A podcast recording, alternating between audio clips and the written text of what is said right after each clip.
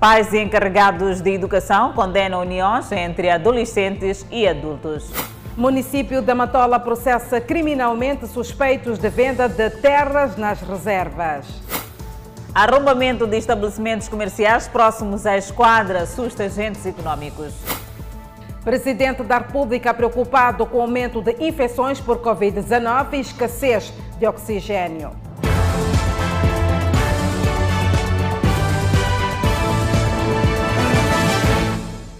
Boa noite, estamos em direto e em simultâneo com a Rádio Miramar e redes sociais. Vizinhos do homem que se envolveu com o menor de 14 anos dizem que a mãe deste era contra a união do casal. Estes afirmam ainda que a relação familiar ficou conturbada com a chegada da menor na casa. No bairro da Plana Caniço A, onde vivia o homem de 43 anos com a criança de 14, não se fala de outra coisa. Os vizinhos condenam o ato e acrescentam que a família do suposto pedófilo sempre foi contra a união prematura. A mãe, ela nunca concordou com isso, porque ela olhando para a criança é que nem se fosse uma neta dela. Agora, ela já pediu para o filho mandar embora a criança, mas ele não aceitou. Nossa reportagem tentou chegar à fala com a mãe do indiciado, mas sem sucesso. Os vizinhos contam que não faltaram avisos por parte da mulher ao filho, agora detido. Tipo, tu estás a meter crianças aqui em casa, porque ela não vinha sozinha. Elas vinham quando eram um grupinho de três a quatro crianças. Sim. A mãe, a mãe não compactuava com o ato. Apesar da suposta contestação por parte da família do indiciado, a estrutura do bairro promete seguir o caso com mais atenção, tomando em consideração que achavam o fenômeno prática em zonas recônditas do país. Não sabíamos. Pensava que é uma família daqui da casa só. Que esta casa aqui vive muitas pessoas. De que aquela era uma namorada de ninguém, não sabíamos. No bairro da Machaquene A, onde vive a jovem, as mulheres estão num coro de lamentações. Dizem que estão mais atentas com a situação e mais do que condenar esta mãe ou esta jovem, vão fazer o trabalho de casa. Sabemos que as nossas filhas fazem fora. É claro, não temos que falar mal daquela senhora, tipo, não sabe o que fazer, sei lá o que é com a filha, não. Nós temos que cuidar também das nossas filhas. Aquilo mãe é triste. Dona Fátima diz que há muito trabalho agora nos lares e fala da sua experiência. Nós temos que orar. As crianças precisam aprender a respeitar os pais. Mas quando as repreendemos, dizem que somos matrecos. No meu tempo, não acontecia isso. Eu era obediente aos meus pais. Os psicólogos falam de uma geração agressiva, com todos os meios disponíveis que podem levar ao desvio comportamental. Por isso, o diálogo na família é fundamental. A família também hoje tem um desafio mais que acrescido de aprender a colocar limites sem medo. As crianças precisam ouvir um não, um basta, isso não pode, aquilo não deve, esse caminho não pode seguir. E isto não significa é, limitar o espaço da criança, muito ao contrário. É uma forma de ensinar a criança que tudo nesta vida tem seu devido tempo, toda emoção, todo, todo sentimento tem seu devido espaço para que ele possa ser é, naturalmente sentido ou implementado. É uma sociedade cada vez mais evoluída. Todos são chamados a contribuir na prevenção e combate às uniões prematuras. E o município da Matola está a avançar com processos contra indivíduos que ocupam e vendem reservas municipais. Avançamos com mais dados. Entre os supostos criminosos estão alguns funcionários do Conselho Autárquico. Construção de esquadras, hospitais, mercados e outras infraestruturas públicas depende de reservas. Há, na Matola, invasores que vendem esses espaços, segundo a acusação do município. As reservas municipais, eh, e que até tinham placas de identificação, no sentido de que aqui não se deve ocupar e nem se deve efetivamente construir, porque trata-se de uma reserva municipal, sentimos nos últimos tempos, estamos a constatar que há aqui uma invasão a, a esses locais. Correm processos contra esses, entre eles estão funcionários do município que enfrentam também processos processos disciplinares. Nas abordagens que foram feitas pelas autoridades, acabou-se chegando a esses nossos colegas, três funcionários que estão envolvidos, e os processos correm e deixemos que a justiça faça o seu trabalho, que é para depois, no final, podermos apurar. Mas relativamente aos funcionários, é preciso que, para além do processo crime, tanto que tal corre, também corre a par o processo administrativo, que é o processo disciplinar. Fomos à zona de Mucupi, onde parte do espaço do campo municipal e do mercado foi tomada por construções cujos donos dizem-se cobertos de razão. É uma pura mentira. Esse espaço ninguém está a vender. Esse espaço foi ocupado mesmo pelos municípios daqui. Apenas os municípios daqui tiveram uma formalidade de pedirem e meteram um documento no Conselho Municipal, na qual o documento está a parar nas mãos das pessoas, nunca chegou no, na, nas pessoas que devem receber o documento. E terão procurado as autoridades? Nós já estivemos em muitos lugares. Já falamos com o Idílio da Matola, já falamos com a Julieta, já falamos com, com, com, com o secretário do bairro e o chefe do bairro, que é o chefe de serviço. Os munícipes parte deles acusada de ocupar ou vender reservas municipais, dizem enfrentar problemas na identificação das reais autoridades, pois, segundo eles, muitos são que dão a cara em nome do município. O que tem passado daqui, qualquer pessoa, já não sabemos que essa pessoa trabalha lá no Conselho Municipal, qual é a área dele, sabemos que todos somos, trabalhamos no Conselho Municipal, mas não trabalhamos na mesma área. O município rebate contra tais falsos funcionários. Esta, esta questão de, de, de falsos agentes ou funcionários do Estado não é um assunto de hoje eh, e, e, nem é uma situação isolada do Conselho Municipal da cidade da Matola. Existem outras instituições a nível da administração, pública, da administração pública que vivem este fenômeno. Os defensores da ocupação desses espaços mostraram nos documentos que disseram serem Boletim da República e reserva de nome de uma associação. Da autenticidade dos documentos, não temos aferição. Vítimas do ciclone Idai queixam-se de exclusão do inquérito de habitação que decorre desde 20 de maio do corrente ano. E para mais detalhe, vamos ao encontro de Jorge Batalhão a partir da cidade da Beira. Muito boa noite, Jorge.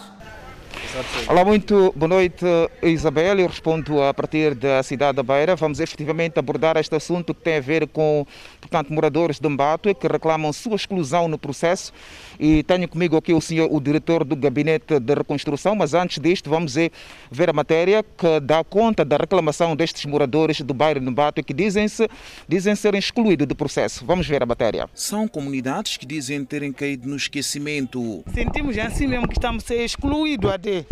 Não sabemos se essa zona nossa é mesmo reconhecida ou não. Porque se fosse reconhecida desde daí, muitas casas se estragaram aqui. Não tiveram nenhum apoio. Estamos cansados desse embate, tem que ser reconhecida. Sim. Esse embate tem população, Sim. tem povo. Sim. Aqui nesse embate, aqui, quando entrarem aqui, é vergonha que está por aqui. Sim. É uma comunidade que diz ter sido esquecida no processo de inquérito da habitação que está a ocorrer ao nível da província de Sofala sobre as vítimas do ciclone Idai. Daí que pedem efetivamente o apoio das autoridades de modo a que possam ser reconhecidas tendo em consideração que também as suas casas foram afetadas pelo ciclone Idai. Com tantas crianças órfãs, tantas crianças vulneráveis, estão a viver fora, estão a dormir fora, dormem sem comer, cuidado. Há pessoas que não têm casa, vivem para ser quarto de banho, fazer uma coisa de chapa só para ficar. Estas comunidades afirmam que diariamente assistem brigadas do Instituto Nacional de Estatística a passarem para outros bairros com finalidade de inquirir as vítimas do IDAI. Por diversas vezes, tentaram aproximar as autoridades e só recebem promessas que nunca chegaram a concretizarem-se. Eles sempre prometem que há de viver a zona, há de viver a zona e nunca vêm. Se passam daqui, vão para Marocanho. Mas essa zona não temos apoio mesmo. A quando do lançamento do inquérito de habitação em 20 de maio do corrente ano, a secretária de Estado em Sofala apelou ao uso dos critérios devidamente estabelecidos para que se conheçam as prioridades no processo de reconstrução. 15 mil é muito pouco para mais de 190 mil que se consideram a necessidade. E se não houverem critérios muito claros, amanhã o cidadão não vai perceber por que, o seu vizinho teve prioridade na reconstrução, por que que a vez dele não é aquela fase, mas passa para uma outra fase? A isso fala o inquérito Habitação e Infraestruturas Comunitárias está a decorrer na cidade da Beira, distritos de Donto, Nhamatanda e Buse, locais severamente afetados pelo ciclone Idai. Conforme vimos esta matéria, portanto, os moradores de Mbato a reclamarem o fato de terem sido, supostamente terem sido excluídos do processo. Eu tenho comigo aqui em direto para o Fala Moçambique, o diretor do Gabinete de Reconstrução Pós-Ciclones, com o qual vamos perceber efetivamente o que é que está por detrás desta situação. Sim, diretor, depois de termos acompanhado esta matéria, o que é que nos oferece dizer em relação a esta altura? Bem, eu começaria por fazer uma contextualização do processo de reconstrução para a componente da habitação. Uh, os ciclones Idai e Kenneth uh, causaram destruição parcial ou total de cerca de 290 mil habitações. De lá para cá, uh, muitas intervenções foram sendo feitas, parte delas com recursos próprios dos, dos afetados e outras com apoio de vários parceiros. É, neste momento, para esta uh, componente de que estamos a falar hoje, dizer que contamos com o nosso parceiro Banco Mundial, que pôs à disposição cerca de 42 milhões de dólares, o que é estimado que seja suficiente para cobrir a reconstrução de 15 mil habitações. Como percebe, é um número bastante exíguo para aquilo que é, é o nosso total das necessidades para a reconstrução da habitação. Daí que é necessário estabelecer critérios uh, claros e transparentes para a seleção das 15 mil habitações que serão intervencionadas e esse critério foi definido tanto na base da vulnerabilidade desses afetados, vulnerabilidade socioeconômica e, e, e clima, climatérica.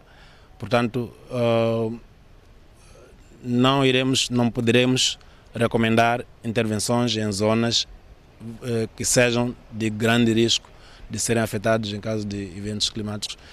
Dizer que para apoiar o processo de reconstrução em todas as zonas afetadas no geral, eh, nós, em parceria com o nosso parceiro JAICA, que deu apoio técnico e financeiro, conduzimos um estudo de definição de áreas de risco.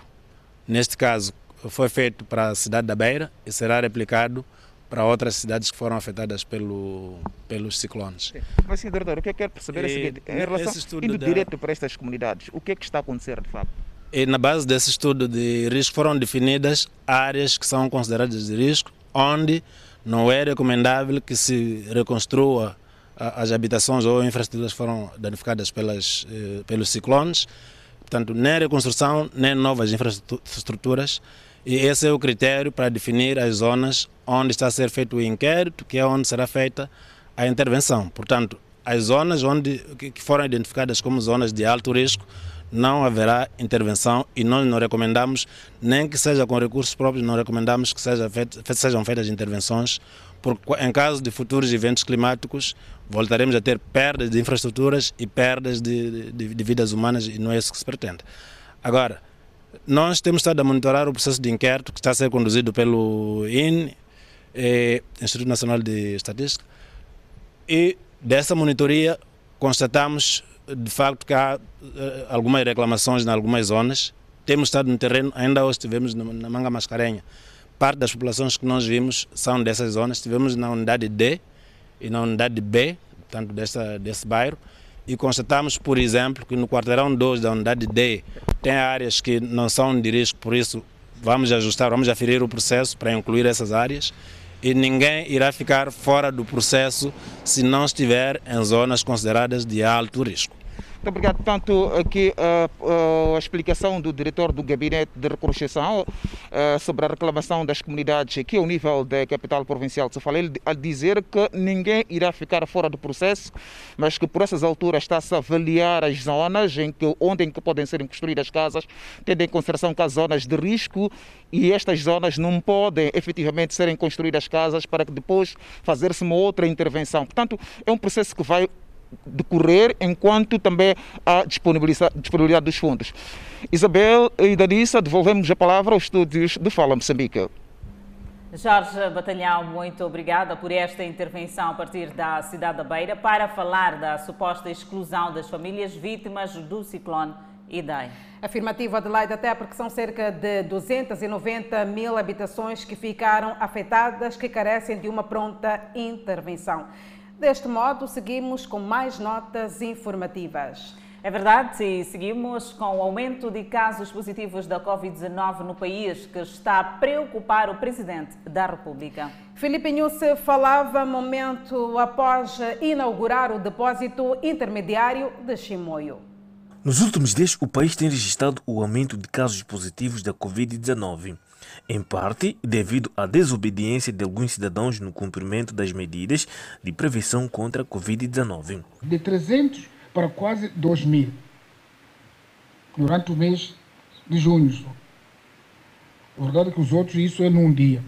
Mas nós estamos a subir de 300 para 2 mil no mês.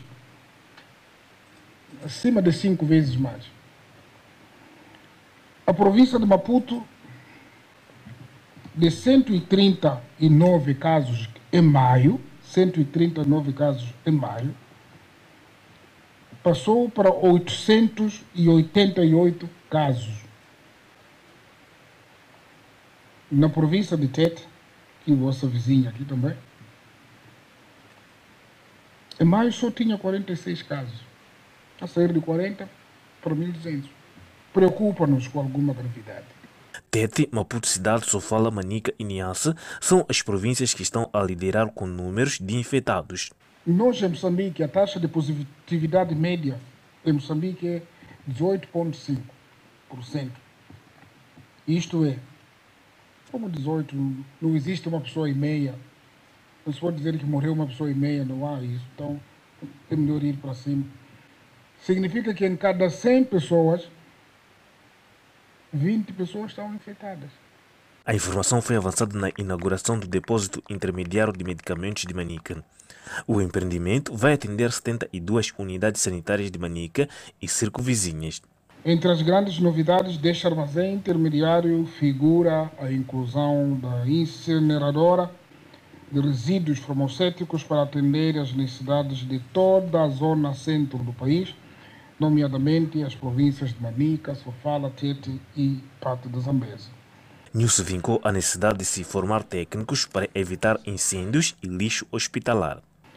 A esta valência especial adiciona-se o fato de estar equipado com um sistema eletrônico de detecção de fumos e outros mecanismos como um depósito de água para garantir a segurança contra incêndios. Parecendo que é uma pequena coisa, mas se recordam que tem sido cíclico nós termos incêndios nos depósitos ou nos armazéns. Então, essa, esse fato de ser acautelado é fundamental. O país conta com 30 armazéns de fármacos e desta demissão, Manica é a segunda província depois do distrito de Vilanculo. E numa fiscalização relâmpago, as autoridades flagram ações de pesca ilegal na albufeira de Caurabassa, na província de Tete, no centro de Moçambique.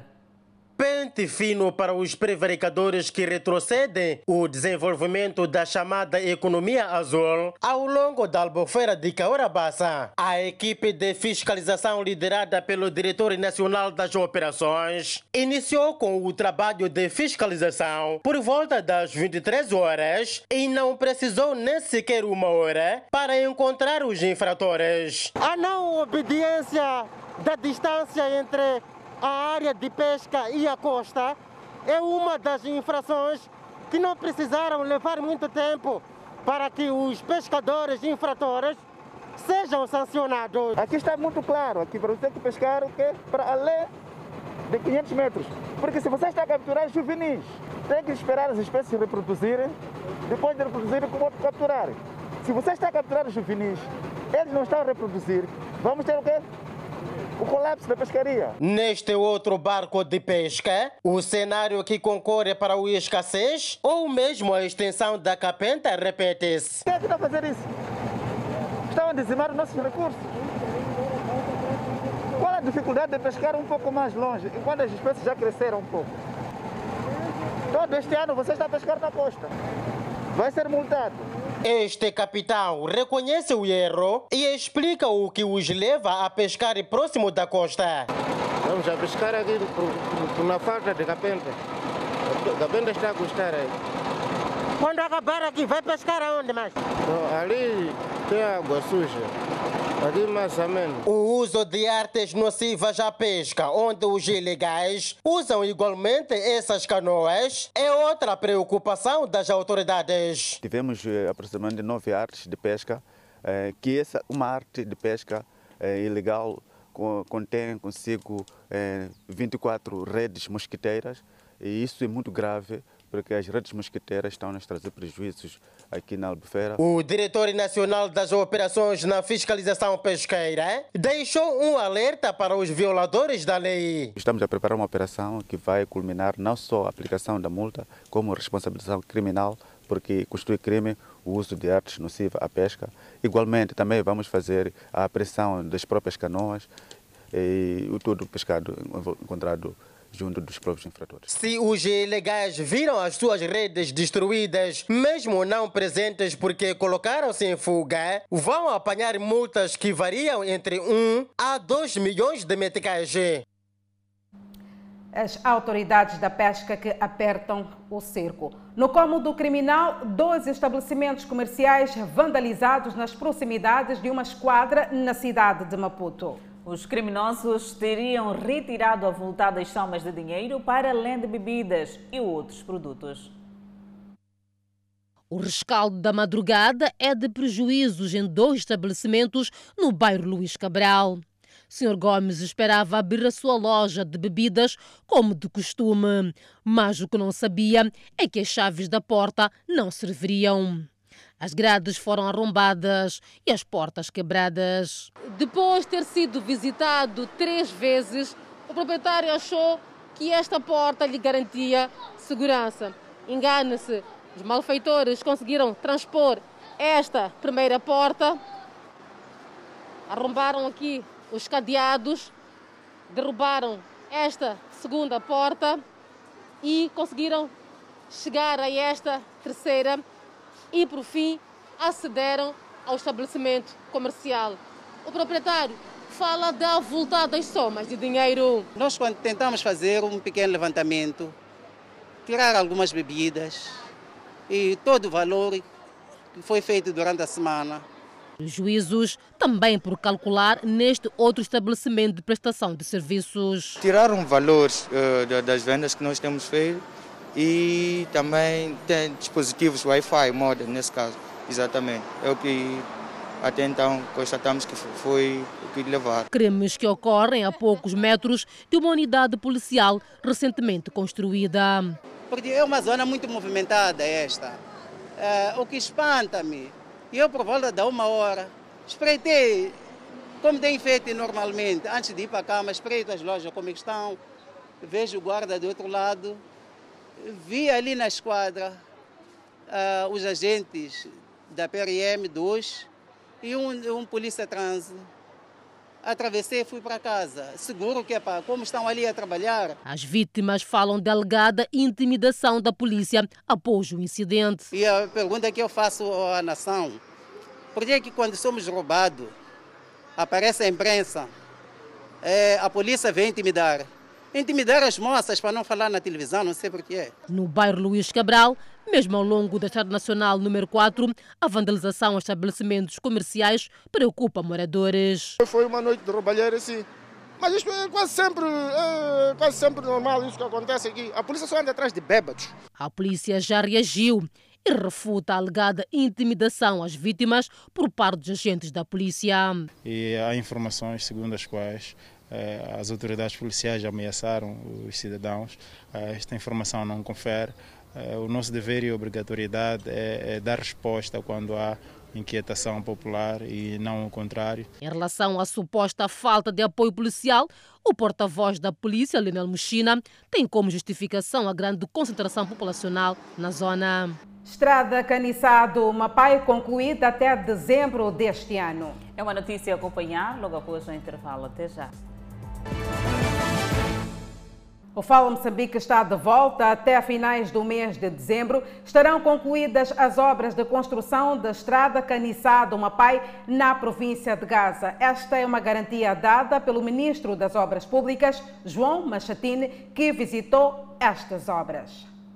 É um troço crucial para a vida da população residente nos distritos de Massangena, Chiqualaquala, Mabalane, Xigubu e Guijá, na província de Gaza. A Estrada Nacional 221 compreende uma extensão de cerca de 190 quilômetros. Durante o período chuvoso, a região tem sido extremamente afetada pelas inundações, o que dificulta a transitabilidade nesta via de acesso. A asfaltagem é o recurso que poderá facilitar a atividade agrícola e turística naquele ponto do país. Agora, ao longo deste, deste período de execução da obra, nós fomos constatando algumas situações eh, que estão relacionadas com, com as alterações climáticas. Como sabe, no período chuvoso 2020-2021, esta zona ficou gravemente afetada por inundações. E por esta razão houve zonas aqui que se tornaram intransitáveis por, eh, pelo fato de eh, a cota estar, portanto, não diria abaixo, o nível de água já que aumentou, subiu e, trans, e, e, e transbordou a, a secção de, da estrada. O investimento da obra é avaliado em mais de 12 mil milhões de meticais. Para o ministro das Obras Públicas, Habitação e Recursos Hídricos, João Machatine, o empreiteiro deve conferir maior resiliência à obra. Decidimos que deveríamos eh, tomar em consideração este novo caudal que não estava previsto no dimensionamento desta estrada para que eh, aproveitássemos este período de, de intervenção e tornássemos, e tornássemos a estrada mais resiliente.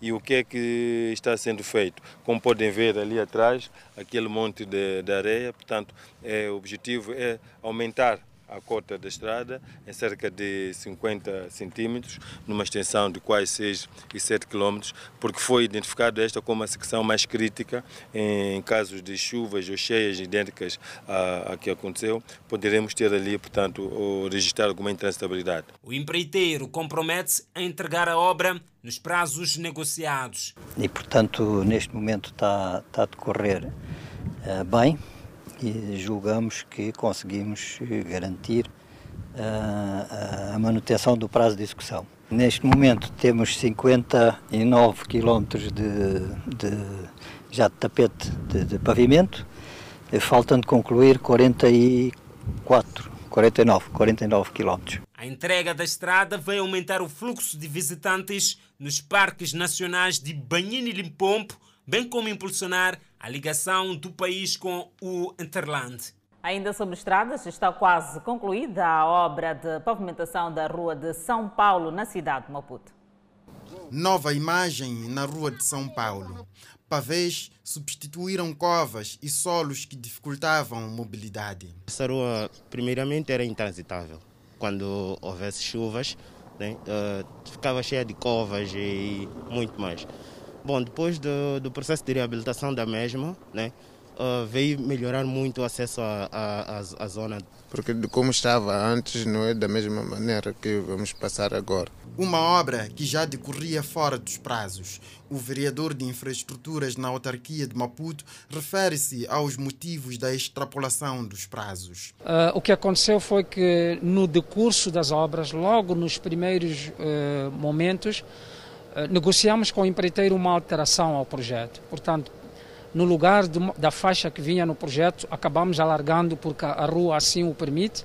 Em vez de fazermos uma rua estreita e daqui a cinco anos acharmos que ela está a ser congestionada, acabamos fazendo tudo de uma vez. Reduzimos a largura dos passeios, que era à volta dos dois metros ou um pouco mais, e passamos para larguras de passeios normais de um metro a um metro e meio. Isto implicou o aumento dos trabalhos e tivemos que ajustar o cronograma. Se os últimos reacertos tivessem dado certo, a rodovia teria sido entregue aos munícipes no dia da independência, pois o bairro chama-se 25 de junho. A nossa expectativa era que esta rua fosse inaugurada no dia 25 de junho, por estar eh, num bairro que tem este nome. Seria uma associação muito boa para o município juntar-se de forma brilhante às celebrações uh, da independência nacional. Surge o problema que não falta nas rodovias: velocidade. Moradores pedem lombas. Não é fácil, está-se a correr muito, muito mesmo. Então, epa, estamos a pedir mesmo que pusessem as lombas. Há ainda acabamentos a serem feitos num dos extremos da rua. Ora, a entrega da infraestrutura pelo empreiteiro ao município não será tudo, pois a autarquia irá tratar de remover alguns pavês a fim de criar espaços para plantio de árvores e relva para poder garantir os necessários estoques verdes, bem como sombras ao longo da rodovia. Vai ficar o desafio também de prever espaços para o plantio de árvores. Portanto, neste momento, quando se olha para o passeio, vê-se que ele é todo contínuo, feito de pavê, e nós vamos mudar isso depois da recepção da obra, portanto, abrindo aqueles canteiros para o plantio de plantas, eh, alguma vegetação que possa crescer e fazer sombra.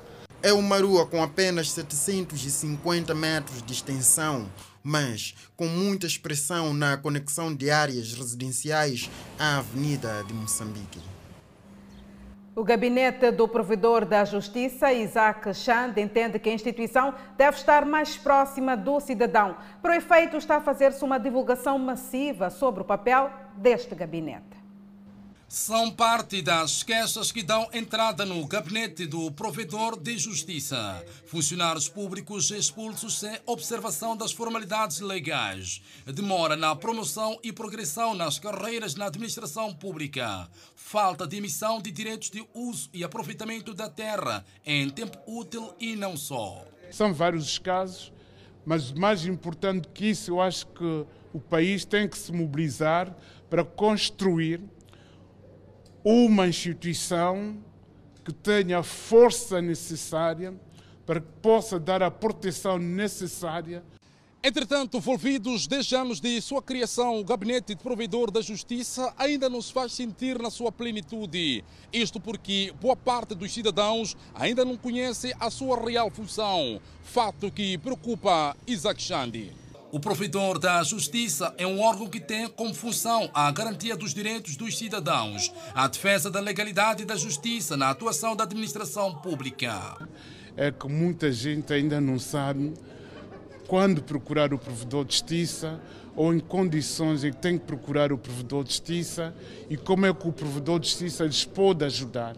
Então, essa informação é de, de grande relevância para que uh, o acesso ao provedor de justiça seja cada vez maior. Foi com este objetivo que o Gabinete do Provedor da Justiça e o Programa das Nações Unidas para o Desenvolvimento sentaram à mesa nesta quinta-feira, com vista a buscar estratégias de divulgação dos conteúdos do Plano Estratégico do Provedor 2020-2024. Questões relacionadas com a deterioração dos indicadores de governação acrescenta preocupação com o mau funcionamento da administração pública, a falta de transparência e de abertura aos cidadãos, a corrupção, todos exigem uma resposta forte a favor da responsabilização das instituições públicas, da proteção dos direitos dos cidadãos e da reconstrução da confiança por parte dos cidadãos em qualquer país.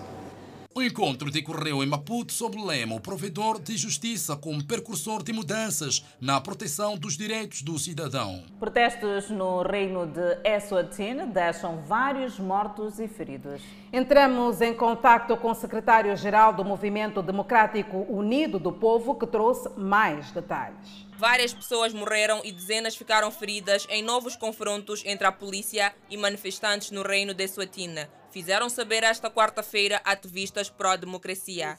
Oito manifestantes foram mortos a tiro em Manzina, a cerca de 40 quilômetros da capital Mbambane. Disse o porta-voz da Rede de Solidariedade da Suazilândia, Luke Lukela, acrescentando que 28 manifestantes foram atingidos por tiros. Entramos em contato com o secretário-geral do Movimento Democrático Unido do Povo, Skumbuzo Pakate, que afirma que a situação está caótica.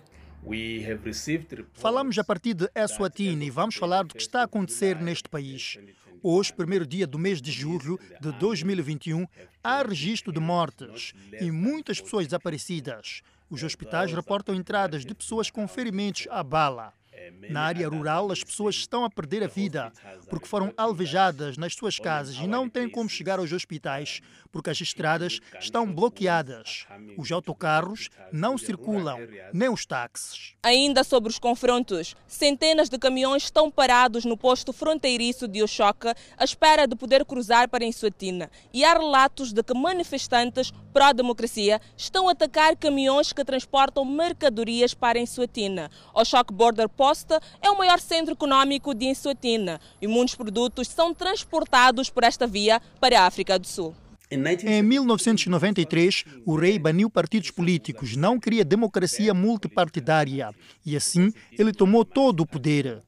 Tornou-se no poder judiciário, legislativo, comanda a polícia, exército, serviços correcionais, tem um poder absoluto. O povo de Eswatini iniciou a luta pela democracia, organizando convocações para a formação de um movimento.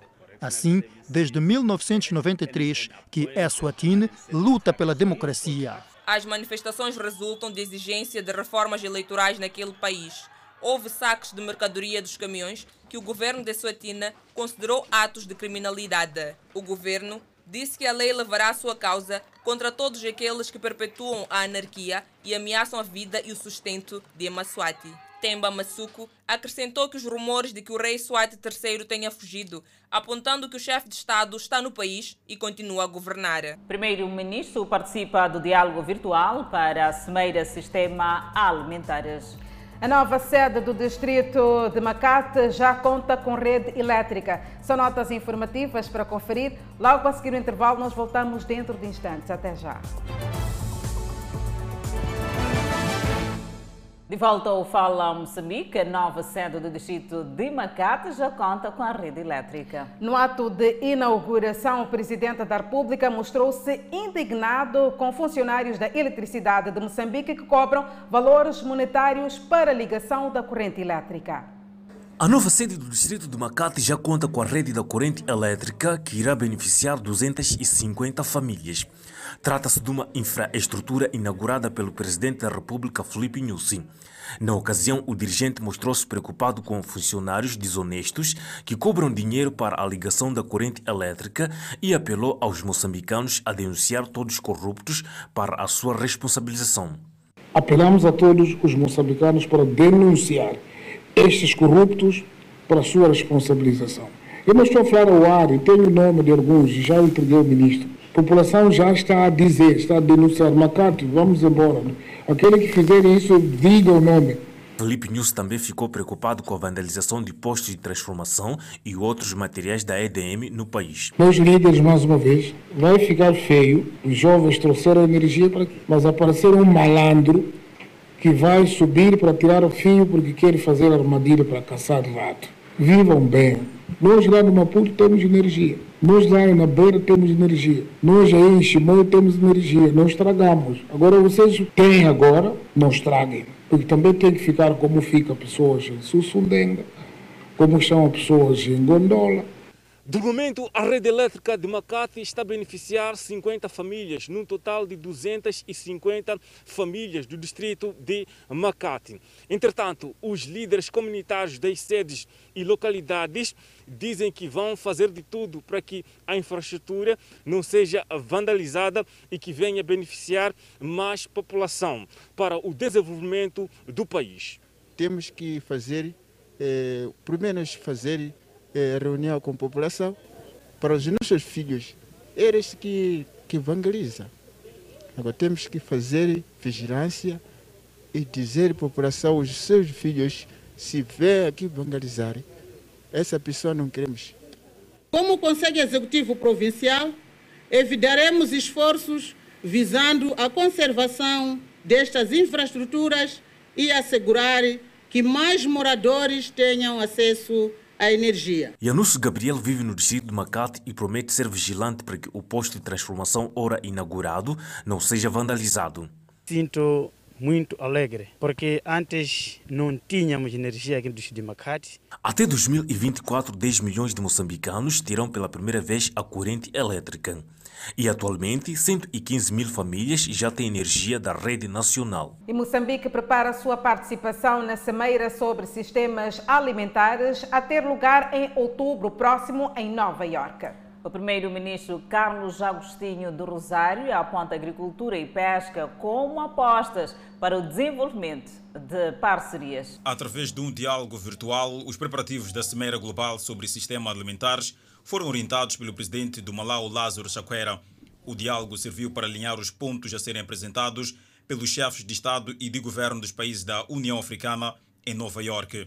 Na ocasião, o primeiro-ministro Carlos Agostinho do Rosário disse que o governo iniciou em maio uma série de consultas a nível nacional para alinhar com a abordagem das Nações Unidas na cimeira agendada para outubro. Estas reuniões, que contaram com a participação do setor privado, sociedade civil, académicos, comunidades locais e parceiros de desenvolvimento, focalizaram-se em três grandes áreas prioritárias, nomeadamente Pilar 1, Sistemas de Segurança Alimentar e Nutricional, correspondentes às ações temáticas 1 e 2 das Nações Unidas. Pilar 2, cadeias de valor de sistemas alimentares, correspondentes às ações temáticas 3 e 4 das Nações Unidas.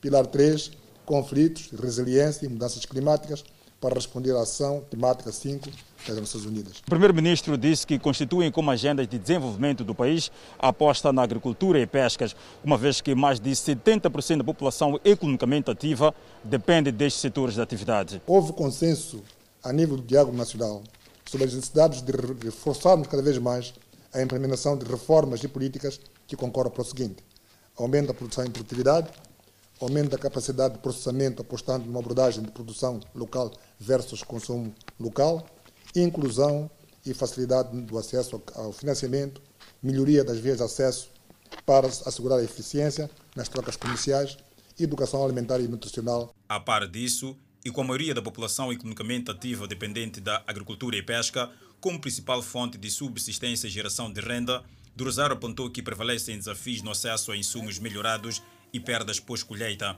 O cidadão viu o seu muro ser derrubado por vizinhos por alegadamente ter usurpado e construído no terreno alheio. O fato ocorreu no bairro Liberdade, mais conhecido por Avenida de Maputo, na cidade de Climane. O facto acontece depois que o irmão do indivíduo que era proprietário do terreno ter perdido a vida. Daí, ter se apoderado dos bens, incluindo a casa do falecido, algo que fez com que o mesmo expulsasse os seus sobrinhos e decidido construir este muro. Além do mais, fala-se da invasão do terreno deste idoso. Negociações foram feitas junto de outros moradores, mas sem sucesso. Os moradores indignados pediam justiça. Então não estamos a perceber onde é que os homens do município querem chegar. Ou eles saibam resolver o problema, ou não. Nós vamos resolver nosso problema. Estamos cansados com essa situação de luta de terras aqui na Avenida Maputo. Nós não queremos esse tipo de problema no nosso bairro. Ou homens do município, se não chega a, uma, a um consenso, nós vamos demolir o muro. Estamos cansados. Queremos justiça. O cidadão lesado, de mais de 60 anos de idade, avança que vive nesse recinto há mais de 50 anos e nunca antes teria entrado em disputa de espaço. Por isso, disse surpreendido ao ver que parte do seu espaço já havia sido implantado este muro. Quem está a levar seu terreno? Hã? Quem está a levar seu terreno? Esse senhor. Ele levou, está a levar por quê? Ele está admirado, foi arrancado o treino dele. Não comprou com este senhor. Só ele veio lhe invadir. Porque ele, porque velho está a perguntar. O cidadão em causa, que por sinal é professor da disciplina de inglês, afirmou que o espaço lhes pertencia como herdeiros. Isso trata de uma raça, tem toda a documentação aqui em vista. Isso decorre há quantos anos? E como não bastasse, é exatamente isto que estamos a dizer. É minha pertença.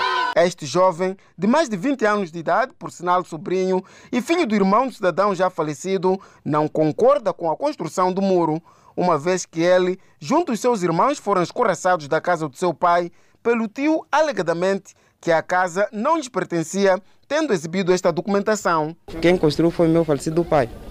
Por isso tenho aqui os documentos que dizem que foi o dono quem fez. Então, Ele está a dizer que está a trazer aqui os croquis dele, novos, atualizados, mas eu tenho os meus próprios documentos que são propriamente antigos, mas que dizem que o dono que fez essa casa aqui é tal dito esse senhor que é Remígio Evaristo João Joenta. Sim. Então fui notificado, amanhã vamos ser ouvidos, já acho que às 8. Também, ao construir o muro, não é possível o muro não ter remote uma noite inteira, seguinte dia é muro. Isso significa que houve remote. Também ao, ao, fazer o muro, eu como secretário não tive nenhum não, não, não escrevi nenhuma declaração. Após várias negociações sem sucesso entre o proprietário desse terreno e o dono da casa onde estava a ser invadida, os populares aqui do bairro Liberdade, na Vila Maputo, decidiram, por conseguinte, demolir o muro. O muro, obviamente, vê-se que ele teria então entrado por parte da casa do outro cidadão, que obviamente também alega ser o dono. No entanto, é uma discussão que vinha sendo tratado pelos dois moradores já há bastante tempo. No entanto, não tem solução.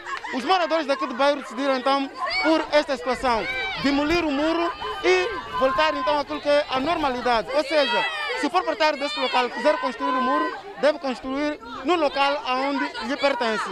Trata-se de uma situação que tem estado a se registrar um pouco pela cidade de Climane, em que os cidadãos com algum poder aquisitivo tentam usar a força ou meios ilegais para apoderar-se de alguns espaços sem a devida competência.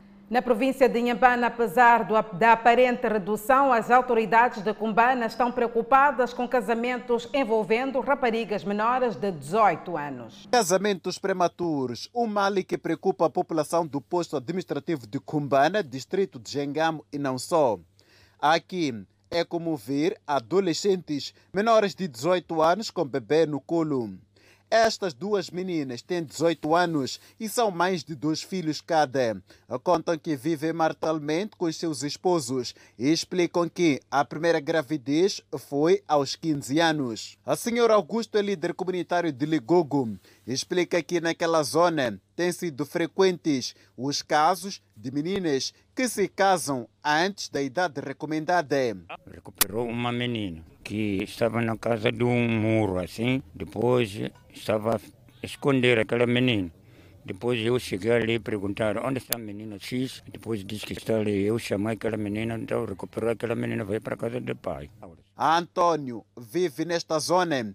Conta que para minimizar o problema dos casamentos prematuros e gravidezes precoces, os pais devem ter mais diálogo com os seus filhos sobre saúde sexual, evitando mitos ao invés de dizer que, olha, jovem, você não pode se relacionar cedo com uma criança, ou melhor, com alguém que, por sinal, é criança como você, porque vai ter prejuízos no futuro, você não vai poder usufruir de uma vida melhor. Eles simplesmente dizem, você vai queimar. Agora, o queimar que se, que se refere ali, não sabemos ao certo o que será isso. Então, curiosamente, a criança vai se envolver para ver se queima ou não. As autoridades em Cumbane consideram preocupante o problema, mas garantem que nos últimos dias tem havido redução deste tipo de casos e falam dos mais recentes em que menores foram resgatadas do lar e integradas nas escolas. Tivemos quatro casos no ano passado, culminaram realmente com sucesso.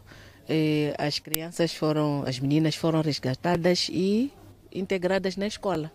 Para reduzir cada vez mais este tipo de casos, o governo e seus parceiros reuniram-se com líderes comunitários de todos os bairros do distrito de Gengamo para traçar estratégias que visam erradicar este mal. O que deixamos aqui é que os pais devem ter diálogo com seus filhos, porque Ultimamente, o que estamos a verificar é que só por si as crianças já têm uma visão muito ampla. Os participantes deste encontro afirmam que não vão tolerar casamentos envolvendo rapariga menor de 18 anos. Aos que pautarem em engravidarem menores, os líderes prometem conduzi-los até a justiça para devida responsabilização. Moçambique registrou mais 286 recuperados da Covid-19. Entregues 42 infraestruturas sanitárias e sistemas de abastecimento de água para o saneamento escolar na província da Zambésia. São notas informativas para conferir logo a seguir o intervalo. Nós voltamos dentro de instantes. Até já. O Fala Moçambique está de volta. Foram entregues 42 infraestruturas sanitárias e sistemas de abastecimento de água para o saneamento escolar. O investimento custou mais de 160 milhões de meticais no âmbito da prevenção da pandemia da Covid-19 nas instituições de ensino na Zambésia. A escola primária completa do primeiro e segundo graus de Malinguim, no distrito de Namacura, é exemplo de várias escolas da província que foram abrangidas pelo projeto, visando a melhoria do saneamento escolar. Os pais encarregados de educação nesta escola asseguram que com estas condições estão assegurados os cuidados para a higienização dos seus educandos na prevenção da pandemia da Covid-19. Nós, nós agradecemos o esforço do governo que muito muito fez e tem feito para o desenvolvimento do nosso distrito e, a particular, para o nosso, o nosso povoado. Esta, esta oportunidade da alocação do novo sanitário escolar deixa-nos deixa alegre e dá-nos uma responsabilidade acrescida da, parte, da participar ativ, ativamente nas conservações e prometemos, prometemos velar pelo mantimento desta infraestrutura. Cada um dos 24 sanitários deste modelo foi construído num orçamento de cerca de 4,5 milhões de meticais. No entanto, a ideia é garantir aquilo que é o nível de saneamento do meio ao nível das escolas primárias e secundária e algumas instituições de formação ao nível da província da Zambésia. O governo assegura que estão em curso várias ações ao nível de vários setores, visando a provisão de recursos para abranger mais escolas da província com iniciativas de gênero para que os estabelecimentos de ensino não sejam veículos de transmissão da pandemia. Este programa tem por objetivo criar condições básicas de higiene e saneamento para reunir-se seguro das aulas instituições do ensino secundário de formação de professores, lares, centros internatos que estiveram interrompidos em todo o país desde finais de março de 2020 até o segundo semestre do mesmo ano. Como resultado do estado de emergência declarado por Sua Excelência, Presidente da República de Moçambique, em virtude da Organização Mundial de Saúde ter anunciado com Covid-19 uma pandemia mundial e estas atividades, igualmente, fazem parte das soluções estratégicas alinhadas ao Programa Nacional de Abastecimento de Água e Saneamento Rural. Ainda este ano, será entregue um outro lote de construção de infraestruturas sanitárias das escolas da região norte da província, cujas obras estão num estado avançado de execução, com vista à melhoria do sistema do saneamento do meio. Nas últimas 24 horas, houve registro de mais 286 casos totalmente recuperados, passando cumulativo para 71.491. Moçambique tem cumulativamente 3.848 internados e 199 recebem tratamento nos centros de isolamento. O nosso país tem 77.205 casos positivos registrados, dos quais 76.836 de transmissão local e 369 importados. Moçambique testou nas últimas 24 horas 2.871 amostras, das quais 801 revelaram-se positivas. Destas, 758 de nacionalidade moçambicana, 15 estrangeiros e 28 ainda por identificar e resultam de transmissão local. O nosso país registrou mais seis óbitos da Covid-19, elevado para 884 vítimas mortais. E neste momento, o país tem 4.826 casos ativos devido à pandemia viral. E seguimos, espeitamos a página cultural. Exatamente, Adelaide Isabel, está confirmado. O Festival da Tembila tem lugar no mês de agosto na província de Inhambane. Para este festival se aguarda com muita expectativa e decorem praticamente os acertos finais. Como prática, o Festival de Timbila realiza-se no último final de semana de agosto de cada ano, na vila de Quesico, distrito de Zavalem. Porém, devido à pandemia da Covid-19 no ano passado, o mesmo não foi registrado em cumprimento das medidas de prevenção contra coronavírus. Entretanto, para que este evento, conhecido como Marca de Zaval, não seja igualmente cancelado, o governo tenciona realizar o mesmo, porém, apostando em novos modelos. O Festival de Timbila deste ano será exibido sem habitual público que abarrota a vila de Quesico face às restrições provocadas pela pandemia da Covid-19. O mesmo será exibido para um público restrito e também transmitido através da televisão e redes sociais. Será um modelo que nós podemos chamar de híbrido, que significa que eh, será eh, na componente presencial e ao mesmo tempo virtual. Vai se valorizar eh, a componente presencial naquilo que é, são os membros das orquestras, os painéis de debate, que significa que haverá um painel de debates que vão se debruçar sobre esta atividade. E também teremos debates televisivos. Na componente virtual, segundo aquilo que o setor eh, apresentou, vai, portanto, valorizar aquilo que é a captação dos conteúdos, portanto, vai selecionar alguns conteúdos que vão ser captados e, consequentemente, vão ser transmitidos. As autoridades em Inhambane reconhecem que o Festival de Timbila, que vem acontecendo desde 1994, é uma forma de preservação dos hábitos e costumes típicos dos moçambicanos e particularmente dos shoppings, mas o governo diz que o mesmo passou a ser um aperto para os cofres do Estado, daí que para aliviar os custos pretende terceirizar o evento. Aquilo que são as outras necessidades de olhar para eles e alocação de recursos neste preciso momento em que temos muitas situações à frente. O Festival de Timbila, ou simplesmente Missau, é visto como uma marca internacional, onde para além de grupos de Timbila local, participam grupos vindos de fora da província e de outros países. Da cultura para o desporto, Moçambique vai competir entre os meses de julho e agosto em Tóquio,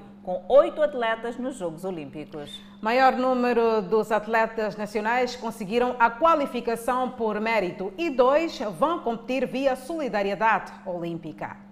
Já são conhecidos atletas que vão representar Moçambique nos Jogos Olímpicos de Tóquio, no Japão, agendados para decorrerem de 23 do mês em curso até 8 de agosto. Pela primeira vez, Moçambique vai participar nos Jogos Olímpicos com o maior número de atletas que conseguiram qualificação por mérito competitivo nas modalidades de boxe, vela e judo.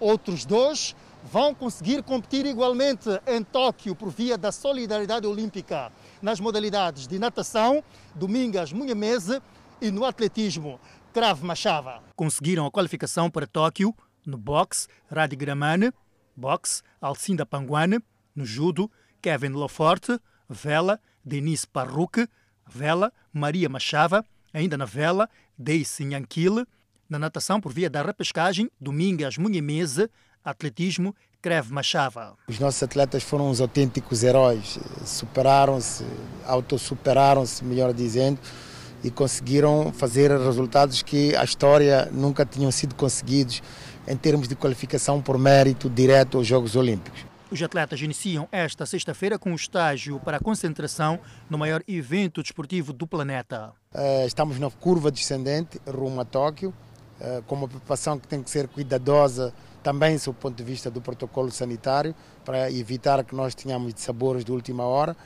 A seleção vai entrar em concentração nas próximas 24 horas, a comitiva, melhor dizendo, vai entrar em concentração nas próximas horas, uh, num lugar tranquilo, seguro, que é uma espécie de uma bolha. O diretor nacional de desporto de rendimento, Francisco da Conceição, adiantou que os Jogos Escolares continuarão a ser de pesquisa de talentos que podem competir em 2024 nos Jogos Olímpicos de Paris, França. E nós vamos, eh, naturalmente, dentro daquilo que o condicionalismo de saúde pública propiciar, uh, continuar a trabalhar junto ao movimento associativo desportivo, uh, junto às federações esportivas nacionais, trabalhar com o desporto escolar, que é o pilar que alimenta uh, todos esses atletas de, de, de, de alto rendimento no sentido de podermos melhorar os nossos performances. Com a pandemia da Covid-19 que afetou o processo de preparação, os oito atletas nacionais vão procurar em Tóquio conquistar medalhas nas modalidades de boxe, vela, judo, natação e atletismo. E convidamos a um breve intervalo, mas antes a previsão para as próximas 24 horas. No norte do país, Pemba 29 de máxima, Lixinga 25 de máxima, Nampula 28 de máxima. Seguimos para o centro do país. Tete com máxima de 32, Quilimano 29, Chumoi 26, Beira 29.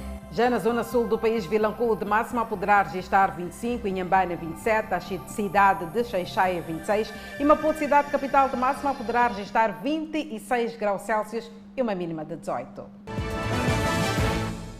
De volta ao Fala Moçambique com a página internacional. O presidente da China, Xi Jinping, alerta que as forças estrangeiras que tentaram intimidar a nação, passamos a citar, terão suas cabeças esmagadas.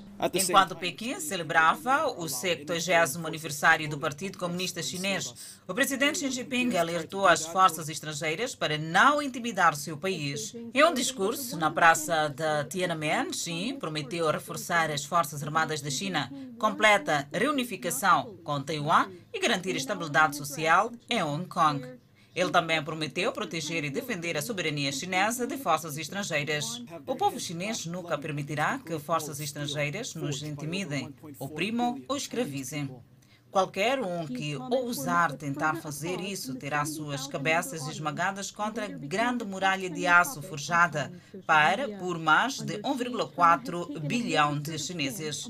Os comentários de Xi foram recebidos com aplausos fervorosos do público de 70 mil membros e mais tarde se tornaram o principal tópico de tendência na mídia chinesa. Sob Xi, a China assumiu uma postura mais assertiva no cenário global. O país atraiu críticas críticas internacionais por seu tratamento aos muçulmanos juiz em Xinjiang e pela repressão em Hong Kong, sob uma ampla lei de segurança nacional implementada no ano passado.